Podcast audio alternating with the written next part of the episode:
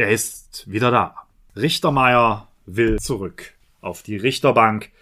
Ein Zustand, der nicht nur tatsächlich unerträglich ist, sondern auch spannende verfassungsrechtliche Fragen aufwirft. Was ist eigentlich diese Richteranklage in der Landesverfassung? Werte Kolleginnen und Kollegen, was ist denn das für ein Käse? Haben Sie eigentlich mal bedacht? Selbst in Sachsen. Schon alleine diese bodenlose Frechheit. Das ist doch aber nicht der Maßstab. Ja, da bin ich ja gespannt. Ja, hallo und herzlich willkommen zum Podcast Zwischenrufe zur Folge 62. Hallo erstmal. Tag. Äh, wir, das sind wie immer Valentin Lippmann, der mir gegenüber sitzt, Abgeordnete der Bündnisgrünen im Sächsischen Landtag und ich bin Johanna, seine studentische Mitarbeiterin. Wir begrüßen euch zurück und wünschen erstmal viel Spaß beim Anhören. Wie geht's dir denn? Äh, ja, passt schon. Wie immer also. Genau. Ja, worum soll es denn heute gehen? Ich würde vorschlagen, wir führen mal das 30. Geburtsjahr der Sächsischen Verfassung ein und sprechen über Rechts- und Verfassungspolitik, wenn dir das passt. Wir haben in den äh, vorherigen Folgen, die wir euch auch und verlinken können, schon über rechtsextreme Rechtsreferendare und verfassungsfeindliche RichterInnen gesprochen. Und heute können wir vielleicht mal auf den Fall Meyer etwas detaillierter eingehen. Und zwar geht es um einen ehemaligen Abgeordneten der AfD, der bis 2019 im Bundestag saß, bis 2021 sogar, also bis quasi jetzt. Bis gerade eben. Paradoxerweise aus dem Bundestag flog, weil die AfD im ländlichen Raum zu stark wurde und die CDU zu schwach war. Was wie ein Paradoxon klingt, dass nun ausgerechnet einer der radikalsten innerhalb der sächsischen AfD deswegen rausgeflogen ist, ist ganz leicht erklärbar. Er hat seinen Wahlkreis nicht gewonnen, nämlich im Dresdner Norden, hätte deswegen nur über die Landesliste einziehen können, da aber aufgrund der Schwäche der CDU die AfD nahezu alle Wahlkreise im ländlichen Raum gewonnen hat, zog die Landesliste nicht mehr. Entsprechend stand Herr Mayer ohne Abgeordnetenmandat da. Ähm, schade für ihn, würde man jetzt vermutlich sagen. Nein, würde man nicht sagen, weil es Gut für alle. bleibt ein AfD-Abgeordneter und jeder AfD-Abgeordnete weniger, obwohl nominell ist es ja nicht weniger, aber Jens Meyer nicht im Bundestag ist sicherlich kein Verlust, führt allerdings zu einem Problem. Genau. Und zwar ist ja er als Person auch schon seit 2020 vom Verfassungsschutz als rechtsextrem eingestuft. Äh, unter anderem wegen seiner Zugehörigkeit zum damals noch sogenannten bestehenden Flügel, der jetzt offiziell aufgelöst ist. Ähm, und jetzt möchte er in die sächsische Justiz zurückkehren. Er war vorher als Richter am Dresdner Landgericht tätig ähm, bis 2016 und jetzt gab es Verhandlungen darüber, ob er als Rechtsberatung für die sächsische Fraktion der AfD tätig wird. Das ist aber scheinbar jetzt gescheitert. Was ist denn da der aktuelle Stand? Wir haben ja über das Thema schon mal geredet in einem Podcast Ende letzten Jahres. Da haben wir unter anderem ja auch schon über die Konsequenzen geredet und was man dann tun kann. Hm, Stand jetzt ist quasi das Update, der AfD-Fraktion ist er nicht untergekommen und offenbar tritt er jetzt die Rückkehr in den Staatsdienst an. Er ist also zurück. Okay, er möchte also wieder als Richter tätig werden, am besten auch an seinem alten Gericht. Das ist, wird sich zeigen, wo er dann verwendet wird. Grundsätzlich besteht ja kein Anspruch darauf, dass er auf der gleichen Stelle verwendet wird, sondern nur entsprechend seiner Besoldung und Laufbahn als Richter verwendet wird. Also äh, ist es jetzt nicht so, dass er da zwingend ans Landgericht Dresden zurückkehren wird und muss. Äh, das ist eine Entscheidung, die trifft dann des, die Justiz, also insbesondere dann die Gerichtsverwaltung, die Gerichtspräsidenten, auch nach der Frage von personeller Notwendigkeit. Okay, das heißt, äh, da gibt es ja dann rechtliche Überschneidungen. Also laut Abgeordnetengesetz muss er ja in seinen alten Beruf zurückkehren dürfen. Gleichzeitig ist ja aber die Einstufung als rechtsextrem schon mal per se gegen das Grundgesetz, oder? Genau, das ist jetzt das große Problem. Wir haben also nach dem Abgeordnetengesetz eine Regelung, nach der der Richter, wie alle anderen auch Beamten, also zurückkehren können in den öffentlichen Dienst und Anspruch auf quasi die Rückkehr in ein entsprechendes adäquates Amt haben. Zum quasi Maßstab ist da, was sie quasi vor Eintritt in das Mandat hatten.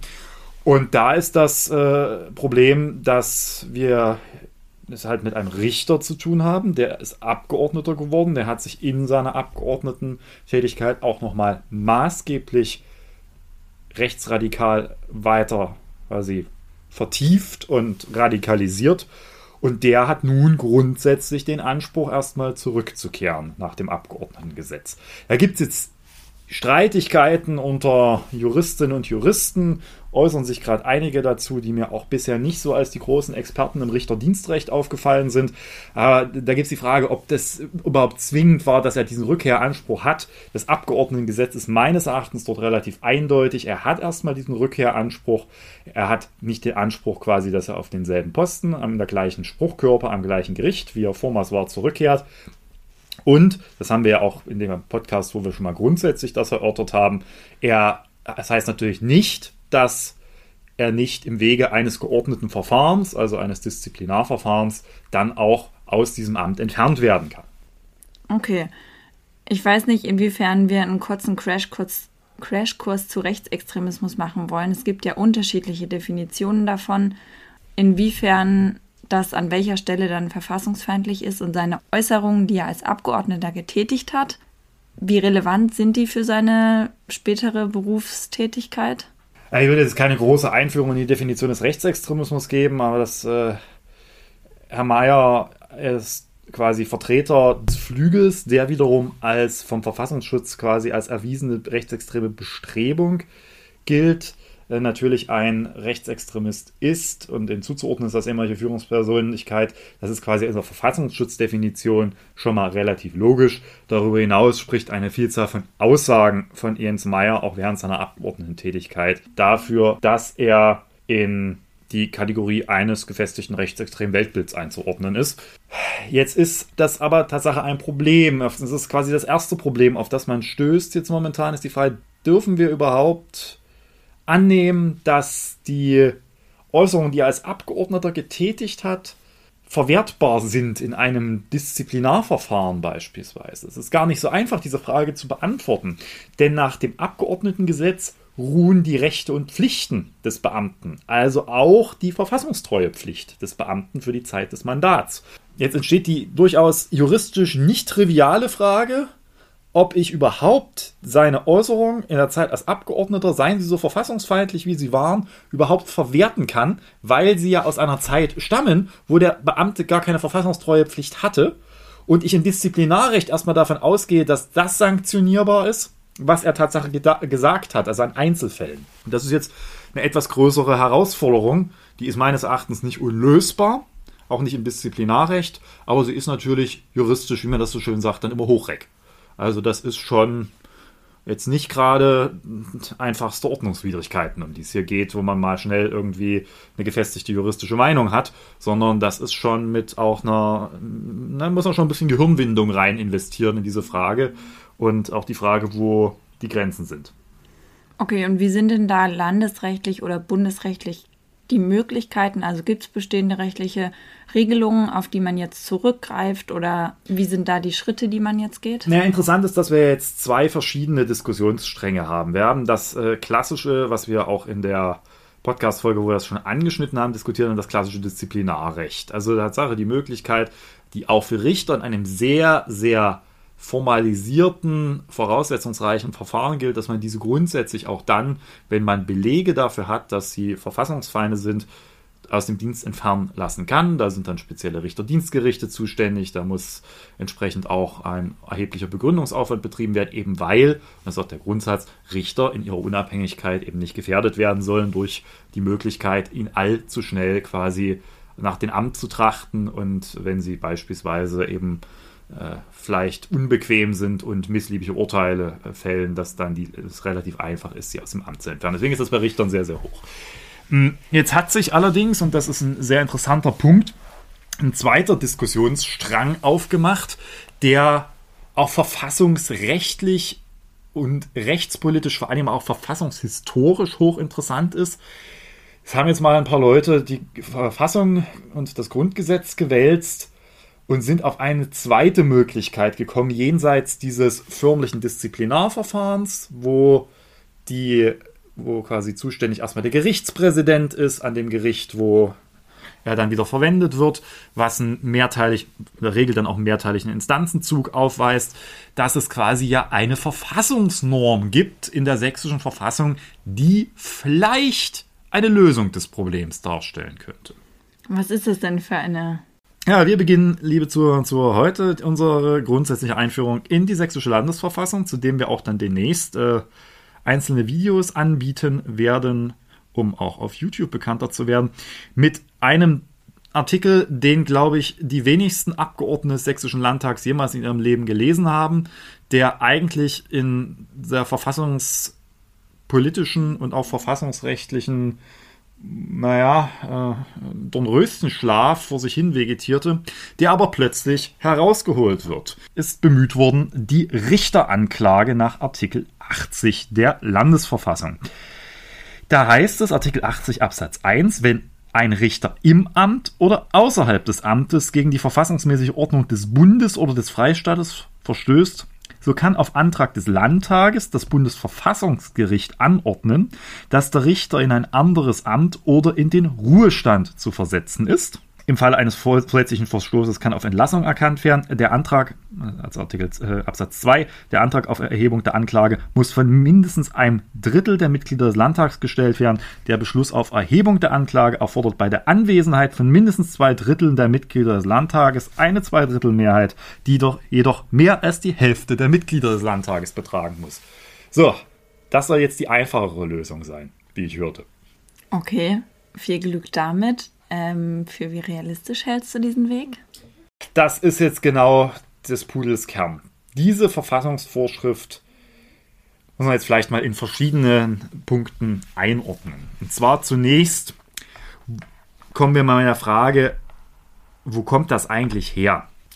Sein Ursprung findet diese Verfassungsvorschrift im Wesentlichen in der Regelung des Grundgesetzes. Da gibt es nämlich eine äquivalente Vorschrift, im Artikel 98 heißt es in Absatz 2, wenn ein Bundesrichter im Amt oder außerhalb des Amtes, also quasi Gleichlauf, gegen die Grundsätze des Grundgesetzes oder gegen die verfassungsmäßige Ordnung eines Landes verstößt, so kann das Bundesverfassungsgericht mit Zweidrittelmehrheit auf Antrag des Bundestages anordnen, dass der Richter in ein anderes Amt oder in den Ruhestand zu versetzen ist. Im Falle eines vorsätzlichen Verstoßes kann auf Entlassung erkannt werden. Und das können, da heißt es nämlich weiter, äh, im Absatz 5, die Länder können für Landesrichter eine Absatz 2 entsprechende Regelung treffen. Okay, das, das heißt, es kommt aus dem Bundesrecht. Es kommt aus dem Grundgesetz. Dort gibt es diese Regelung seit 1949, also quasi seit Verkündung des Grundgesetzes. Und den Ländern, da gibt es eine quasi eine Länderöffnungsklausel, Sie sagt, auch die Länder können in ihrer Verfassung dieses Instrumentarium der Richteranklage für die Landesebene quasi vorsehen. Und jetzt ist das Interessante, schätz mal, in wie vielen Fällen in der Bundesrepublik Deutschland seit 1949 dieses Verfahren angewandt wurde. Nullmal? Ja, gut. Äh, das war jetzt auch nicht schwer bei der Frage. Tatsächlich ist diese Verfassungsvorschrift des 98 Grundgesetz, also es ist 98 2 muss man sagen, weil da steht noch mehr drin, ein totes Verfassungsrecht. Also es steht zwar drin, aber es wurde nie angewendet. Das, das ist jetzt per se nicht schlimm. Das gibt es auch für andere Verfassungsregelungen. Zum Beispiel der Anklage des Bundespräsidenten vom Bundesverfassungsgericht. Hat man auch noch nicht erlebt. Hm. Das führt jetzt aber zu einer Reihe von Problemen. Und diese Probleme muss man jetzt auf verschiedenen Ebenen sich verdeutlichen, dass das Ganze eben nicht so einfach ist, wie es klingt, beziehungsweise meines Erachtens klingt das ja schon gar nicht so einfach, wie behauptet und wo man sich durchaus überlegen muss, ob das der, der gangbare Weg ist. Und zwar entstehen jetzt gleich äh, auf verschiedenen Ebenen Probleme. Wir kommen ganz am Ende nochmal zu der historischen Einordnung, weil die ist eigentlich Kern der Diskussion. Zunächst, wenn man den Artikel 80 der sächsischen Landesverfassung heranzieht, gibt es sehr hohe formale Hürden für dieses Verfahren. Formal insoweit, dass zu die Frage wer darf diese Richteranklage überhaupt erheben, relativ einfach geklärt ist, der Landtag. Einzig und allein. Es ist also ein Verfahren, das die Exekutive vollkommen aus der Frage außen vor lässt und sich nur in einem quasi Streit zwischen einem einzelnen Richter und der Legislative als Verfassungsorgan abspielt. Das ist schon quasi selten. Aber es ist eben auch nicht der Landtag mit einfacher Mehrheit, sondern es gibt erhebliche quasi schon verfahrensprozedurale Anforderungen. Und das ist mal diesen etwas quasi zusammengestanzten Satz etwas äh, auseinanderzunehmen. Zunächst muss es einen Antrag geben, der von einem Drittel der Mitglieder gestellt wird.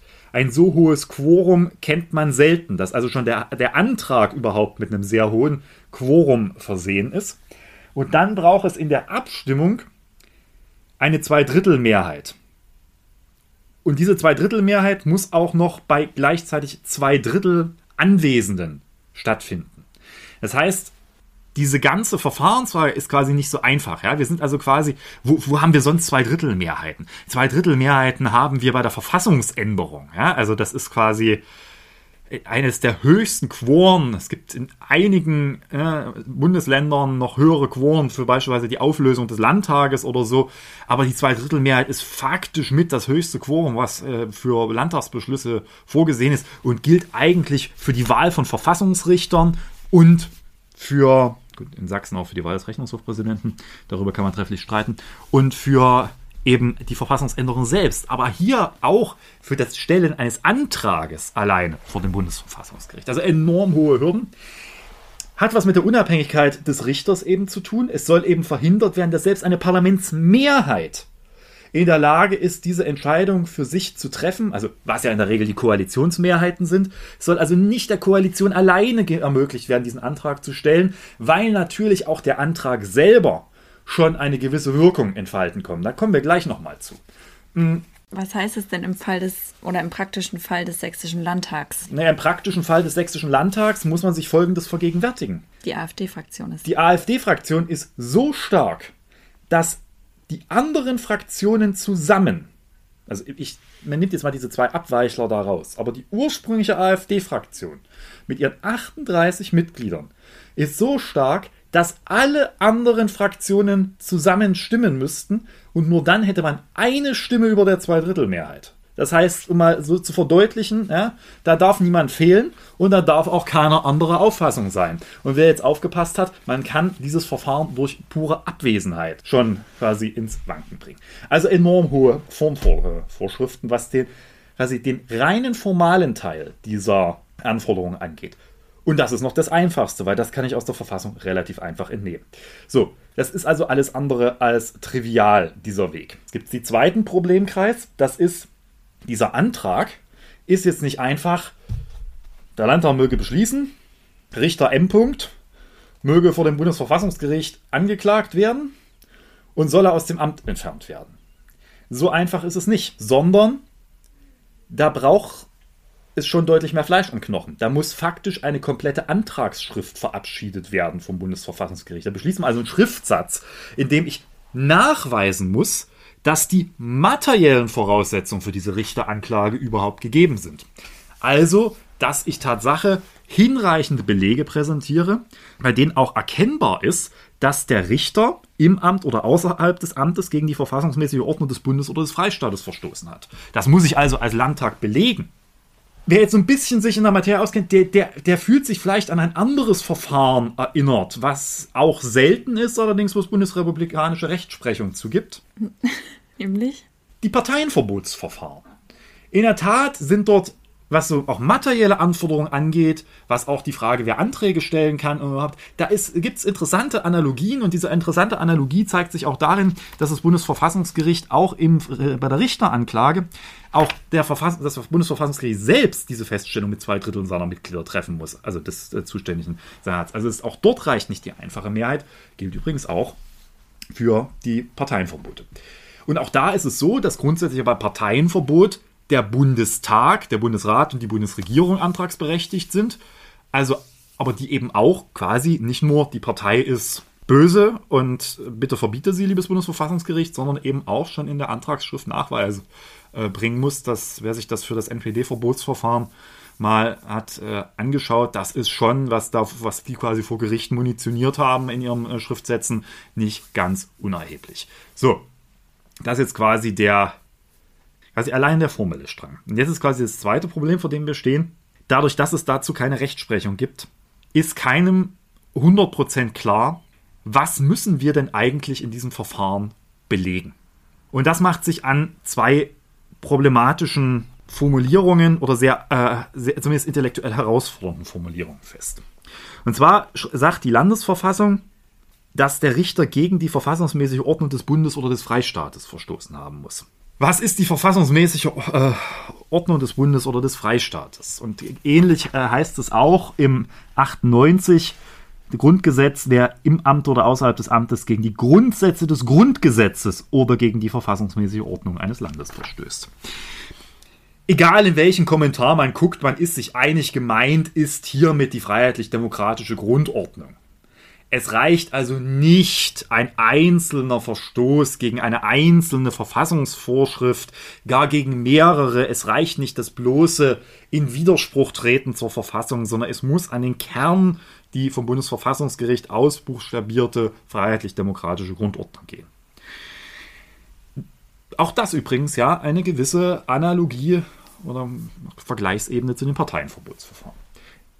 Ist auch insoweit logisch, wir sind ja quasi in einem Teil des, des parlamentarischen Staatsschutzbereiches, also wo das Parlament eine Möglichkeit hat, Staatsschutz in einem sehr geregelten Verfahren zu betreiben.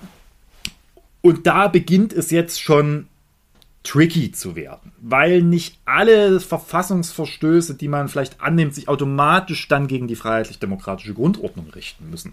Also wirklich das den Kern unserer freiheitlichen Demokratie beeinträchtigen. Und jetzt beginnt das dritte Problem, weil wir keine Rechtsprechung dazu haben, können wir nur auf Literar Kommentarliteratur aufbauen und äh, interessante Aufsätze und ein Gutachten. Und jetzt beginnt das große Problem, die Kommentatoren in den großen Grundgesetzkommentaren widersprechen sich in Teilen zur Frage, was für Anforderungen an die Belege, die der Landtag in einem solchen Verfahren präsentieren muss, eigentlich gegeben sind. Und da drehen wir uns um einen, und wir kommen wieder zu dem Parteiverbotsverfahren, altbekannte Diskussionsstrang, nämlich ob ähnlich wie bei den Parteiverbotsverfahren vorausgesetzt wird, dass der Abgeordnete, dass der Richter, in diesem Fall vormals Abgeordnete, dies in einer aggressiv kämpferischen Art und Weise auch noch tut. Also er nicht bloß in Agitation, Äußerung das tut, sondern eben in einer tatsächlichen erkennbaren, äußerlich erkennbaren, aggressiv-kämpferischen Verhalten gegen diese freiheitlich-demokratische Grundordnung auch vorgeht, also einer gewissen Verwirklichungsabsicht, die auch mit einer gewissen, ja, tatsächlichen Verwirklichungsmöglichkeit einhergeht. Hm, ja, und das ist ungeklärt. Da gibt es also einen Kommentator, der das vehement negiert in einem sehr bekannten Verfassungskommentar da gibt es in den eher liberaleren Verfassungskommentaren, unter anderem äh, Helmut Schulze-Fielitz im Dreier, der sagt, naja, ihr müsst da schon dann auch nachweisen, dass das Verfassungs, äh, politisch und verfassungsrechtlich quasi auch die Schwelle des aggressiv-kämpferischen Verhaltens überschritten hat, also zumindest erreicht hat. Ja, und nun stehst du da als einfacher Landtagsabgeordneter und denkst dir, schön, das klingt ja alles so einfach, wie die neue Richtervereinigung uns das erklärt hat. Nach dem Motto, das ist ganz einfach, ihr habt da Artikel 80, macht die Richteranklage. Hm. Nein, es ist überhaupt nicht einfach. Es ist aufgrund der Kombination aus hohen formellen und hohen materiellen Voraussetzungen, gepaart mit dem Umstand, dass wir keinerlei rechtliche Entscheidungen dazu haben, gut begründetes Stochern im Nebel, aber es ist nicht aussichtslos.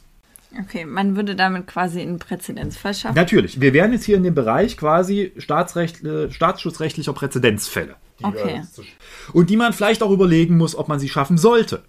Weil natürlich, und da kommen wir gleich zu, die Frage, was war denn die Intention dieser ganzen Regelung, eine ganz andere ist. Interessant ist aber, dass wir also dass aus dieser Kombination, die ich gerade beschrieben habe, ganz, äh, ganz viele Kommentatoren auch davon reden, dass es eigentlich rein symbolisches Verfassungsrecht ist, über das wir hier reden. Das sei quasi deklaratorisch, proklamatorisches Verfassungsrecht im Sinne von, hier wird quasi gesagt, was nicht sein darf und nicht sein kann nach der Verfassung, damit das mal, damit das niedergeschrieben ist, im Wissen, dass das Verfahren selber faktisch nie zur Anwendung kommt so ein bisschen wie der 2004 Grundgesetz, also das Widerstandsrecht, was ja auch eher eine symbolische Wirkung als quasi Geist der Verfassung aufweist. Und deswegen gehen auch ganz viele Kommentatoren davon aus, dass es in diesem Bereich des Symbolischen bleiben wird. Es klingt nach einem sehr aufwendigen Verfahren und es wäre ja schon die Frage, man ändert jetzt, also wenn man das alles angehen möchte, geht es ja vor allem um diesen Einzelfall. Man schafft dann vielleicht einen Fall für spätere Verfahren auch, aber es geht ja wie im Parteiverbotsverfahren. Ist es ein sehr langes Verfahren für das, genau, das kommt noch dazu. Wer glaubt, dass dieses Verfahren schnell geht, der hat sich nur wirklich geschnitten. Also da muss ja der Landtag in einem geregelten Verfahren einen Antrag mit entsprechenden Mehrheiten stellen, dann landet das beim Bundesverfassungsgericht. Und ich glaube jetzt auch nicht, dass die da quasi innerhalb von Wochen drüber entscheiden, sondern da wird, glaube ich, auch äh, zwingend mündlich verhandelt an der Stelle. Also das ist alles andere als ein schnelles Verfahren, mh, hm, wo man sich auch die Frage stellen muss. Hm. Interessant ist, und da, da geht es jetzt quasi ans Eingemachte, und deswegen, wir sind jetzt angefragt worden zu dieser, dieser ganzen äh, Thematik. Und das wurde von Kolleginnen und Kollegen sehr schnell ausgeschlossen. Das wurde viel zu kompliziert, lasst die Finger davon. Ihr habt das Disziplinarrecht. Ja, das, das gibt es, das gilt es auch zu nutzen. Aber spannend ist das allemal. Weil es ist allen klar, es ist kein hinnehmbarer Zustand, dass ein Rechtsextremist auf einer Richterbank Recht spricht. Und wenn uns von Verfassungswegen diese Möglichkeit gegeben ist, dann sollte man sie zumindest intensiv prüfen. Und jetzt kommen wir ja, prüfen ist bei Politikern immer so gerne eine Floskel. Ich glaube, es ist jetzt aufgrund meiner Äußerung der verschiedenen Problemkreise, in die wir hereinwandern, auch klar, das muss man prüfen. Und zwar sehr intensiv, weil keiner weiß, wo begibt man sich dahin. Und natürlich auch die Gefahr des Scheiterns eines solchen Verfahrens. Natürlich am Ende der, der, der langen Kette von prozessualen Schritten dazu führen kann, dass äh, der, das Bundesverfassungsgericht sagt, so schlimm ist der doch aber gar nicht. Ja, das ist dann quasi vom Bundesverfassungsgericht nicht als Verfassungsfeind eingestuft, ist dann quasi auch eine Form von Persilschein, den man erreicht. So, also das sind, das sind ja auch ähnliche Abwägungen, wie wir sie beim Parteiverbotsverfahren und in Diskussionen um das Parteienverbot gegen die NPD immer geführt haben. Ich war strikter Gegner des Parteiverbotsverfahrens gegen die NPD, genau weil neben verschiedenen rechtlichen Problematiken auch die Frage von der Wirkung eines einer Entscheidung, die zugunsten der NPD ausgeht, äh, genau das zu denken war. Am Ende haben diejenigen, die davor gewarnt haben, recht behalten, aber dazu kann man sicherlich auch nochmal ein anderes Mal diskutieren. Okay, aber du hattest ja gesagt, dass es historisch noch einigermaßen interessant ist, wo dieser Artikel herkommt. Genau, der ist rechtspolitisch hochspannend. Also das ist jetzt, das ist eigentlich, ich, also ich habe mich jetzt mit dem 80 Landesverfassung, das ist nicht so richtig ergiebig, weil da auch die ganz klar ist, da hat man eigentlich nicht drüber nachgedacht. Da haben wir gesagt, da steht im Grundgesetz eine Öffnungsklausel und das nehmen wir dann einfach weiter. Aber wenn man sich quasi mal den, die historische Bedeutung des 98 anschaut, das ist durchaus von erheblicher Relevanz äh, geprägt und auch meines Erachtens sehr interessant. Und es zeigt auch, wie eine Verfassung möglicherweise sich den 98 mal gedacht hat. Allerdings am Ende, wo vollkommen anders momentan rausgekommen ist. Hintergrund dieser Überlegung ist, dass der Valentin blättert. Ja, ich blätter in einem der, der wundervollsten Werke, die in meinem Schrank stehen, der Isensee Kirchhoff. Ein Traum jedes Staats- und Verfassungstheoretikers auf der Suche nämlich nach jenem Artikel darüber, wie sie auch diese ganze Sache nämlich historisch entsprechend sich zu und zwar ist es so, dass man durchaus davon ausgehen kann, dass sich die vielen Väter und vier Mütter des Grundgesetzes bei diesem Verfassungsartikel, also beim 98 Grundgesetz, also der analogen äh, Vorschrift im Bund, wahrscheinlich deutlich mehr gedacht haben, als wir heute da rein interpretieren, beziehungsweise als auch die Kommentarliteratur äh, entsprechend äh, vorsieht. Und zwar wird bei der Richteranklage durchaus davon ausgegangen, insoweit zitiere ich jetzt aus äh, dem äh, Isensee Kirchhoff, äh, Wolfgang Löwer, der das entsprechend hier kommentiert hat. Zitat, die Intention der Regelung ist vor dem Hintergrund der Erfahrung mit, mit der Willfährigkeit der Justiz im Nationalsozialismus verständlich. Entstehungsgeschichtlich sollte der Artikel 98 sicherstellen, Zitat, dass der Richter die ungeheure und nach der faktischen Seite nicht kontrollierbare Macht im Sinne des Volkes, von der er sie erhalten hat und in dessen Namen er sie ausübt, verwaltet. Georg August Zinn einer der maßgeblichen Mitgestalter der Vorschrift, späterer hessischer Ministerpräsident, daher vielleicht einigen bekannt, sah darin die Möglichkeit, dem Richter, Zitat, verfassungspolitische Vertrauensfragen zu stellen. Vor diesem Hintergrund ist es folgerichtig, dass Artikel 98 Absatz 2 den Richter nicht noch die freiheitlich-demokratische Grundordnung verpflichtet, sondern weitgehend auf die Grundsätze des Grundgesetzes. Bei Zinn scheint die Vorstellung durch, die Volksvertretung zum Kontrolleur der Richter darüber machen zu wollen, ob, ob die Judikate der Richter auch dem Geist des Grundgesetzes entsprechen, sodass eine Gefährdung der richterlichen Unabhängigkeit durch ein solches Verfahren nicht völlig von der Hand zu weisen wäre. Klingt schön, hat sich allerdings überholt, denn das Bundesverfassungsgericht hat nach, nach der Verkündung des Grundgesetzes den Kern der freiheitlich-demokratischen Grundordnung weit enger ausgelegt und ausbuchstabiert, als es die Verfassungsväter und Mütter sich wahrscheinlich vorgestellt haben. Man ging auch ja mit der Verabschiedung des Grundgesetzes durchaus davon aus, dass Parteien deutlich einfacher verbietbar sind, als das am Ende war.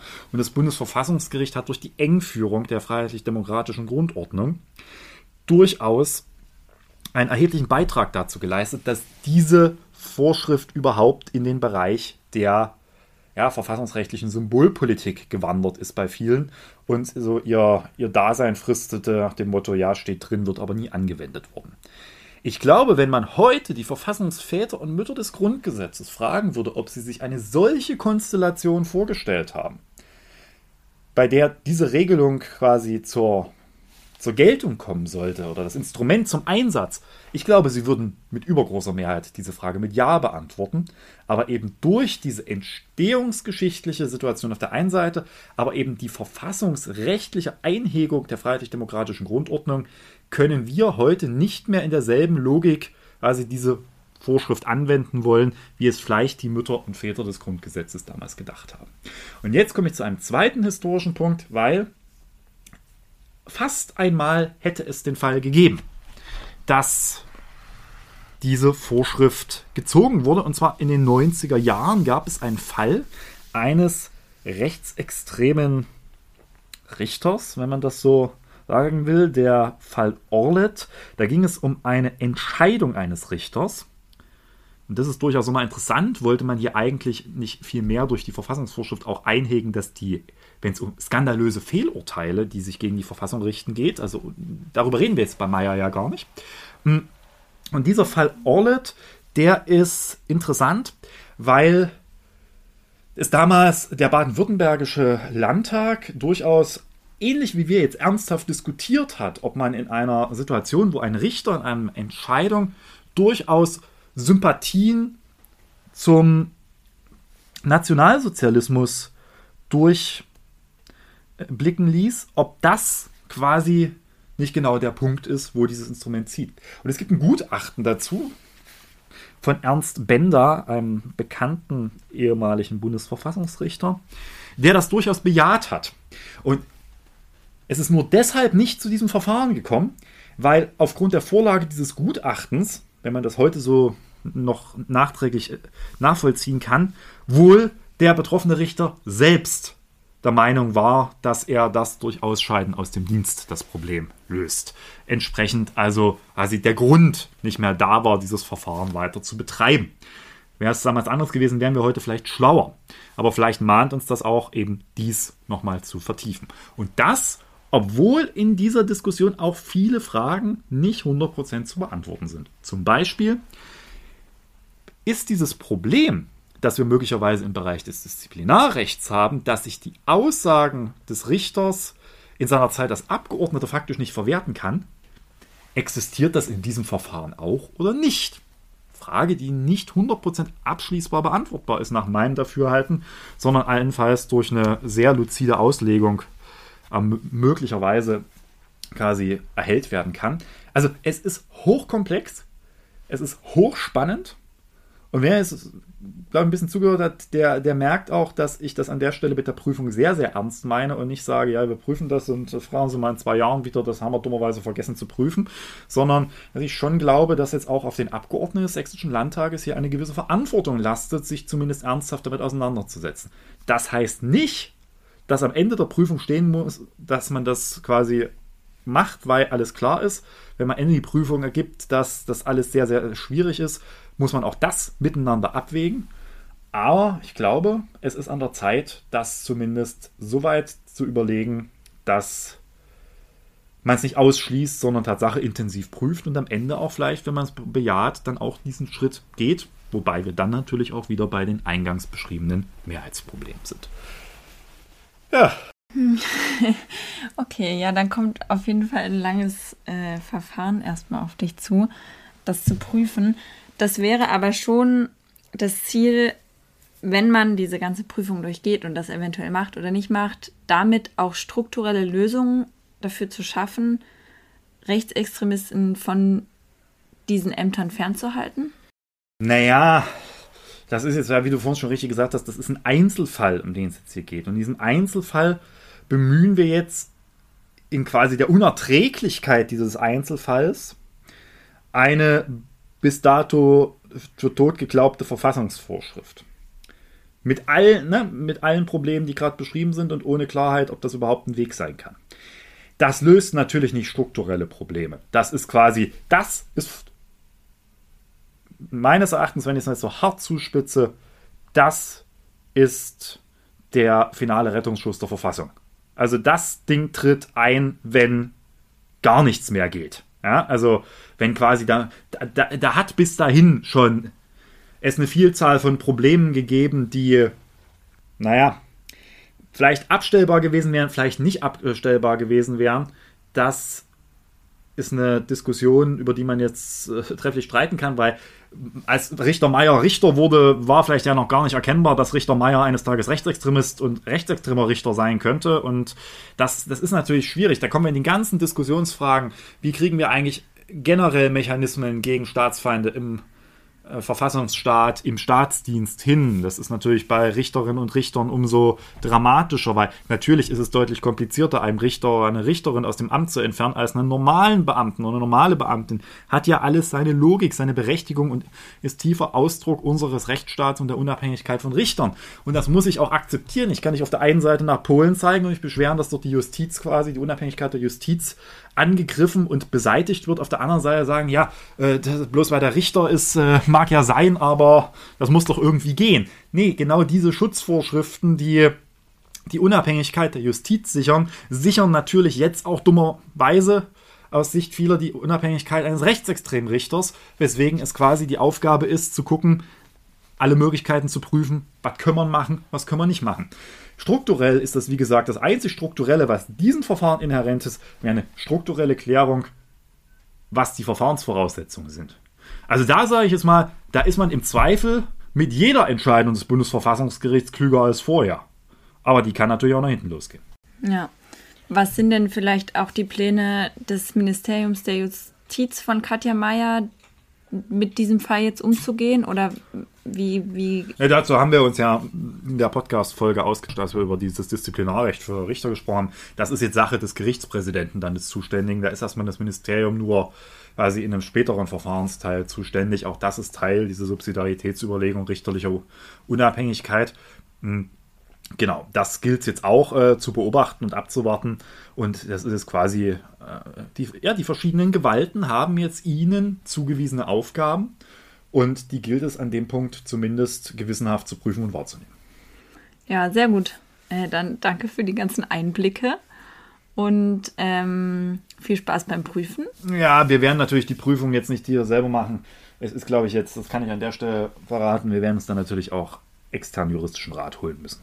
Also das ist, da operieren wir in einem der filigransten Teile der Verfassungsordnung da brauche ich ein paar Experten. Das alles andere wäre, als wenn ich quasi als Metzger beginnen würde, eine Herz-OP zu machen. Also das äh, kann gut gehen, würde ich aber grundsätzlich einen Experten zu besorgen. So, und deswegen äh, werden wir uns jetzt da sicherlich auch juristischen Rat holen von Expertinnen und Experten, die sich mit der Materie wahrscheinlich noch viel tiefer auseinandergesetzt haben, obwohl ich sagen muss, dass also die wenige Kommentarliteratur und äh, quasi äh, ja, auch juristische Schrifttum, was es dazu gibt, habe ich mittlerweile in den letzten Wochen dreimal durchgekaut, in der Hoffnung, erhellt zu werden. Und am Ende sind immer mehr Fragen offen als vorher. Ah, ist eigentlich auch das Spannende am Verfassungsrecht. Gut, dann kommt ja aber vielleicht noch ein bisschen Erhellung.